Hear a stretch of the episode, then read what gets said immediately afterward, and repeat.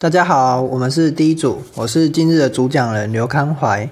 今天的主题呢是从数位转型到企业生态系统。上次上课的时候呢，教授有带我们回顾同学们的作业，讨论产业电子化在产品生命周期中所扮演的角色，让我们呢可以用不同的角度去看产业电子化的影响。那产业电子化呢，它的下个阶段就是数位转型。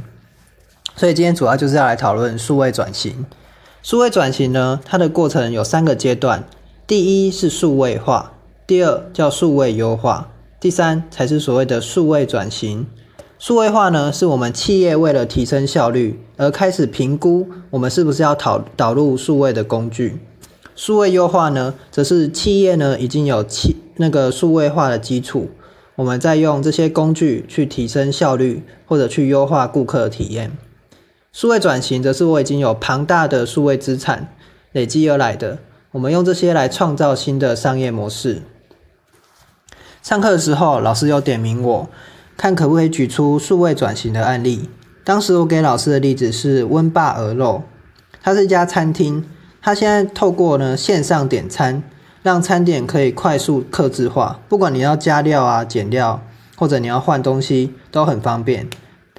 那收费的时候呢，它也除了现金之外，也可以刷卡，有很多电子支付的款项，非常的方便。在现场呢，它则是用自动点餐机来收费，这样可以减少不必要的金钱流动或者近距离的接触。在现在这个阶段是很干净又很卫生，而且呢，这又可以让商家呢专心的准备餐点，提升效率。所以呢，温巴尔肉就是一个数位优化的成功案例。他用数位工具，同时提升了效率，也让顾客体验变好。那我最近呢，上餐厅的网站发现，他在疫情期间呢，又上架许多真空包或者一些罐装酱料等等的伴手礼。可以看到，商家开始慢慢的转型，原本是实体餐厅，现在变成还有兼做线上的电商平台。那我们也可以知道呢，转型我们不一定要马上改变嘛。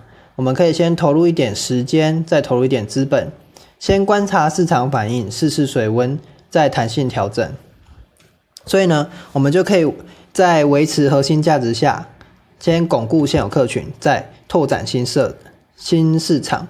温巴肉的核心价值就是在大于它美味的餐点，所以它先巩固它原本的客群，再利用线上的平台，看可不可以拓展新的市场。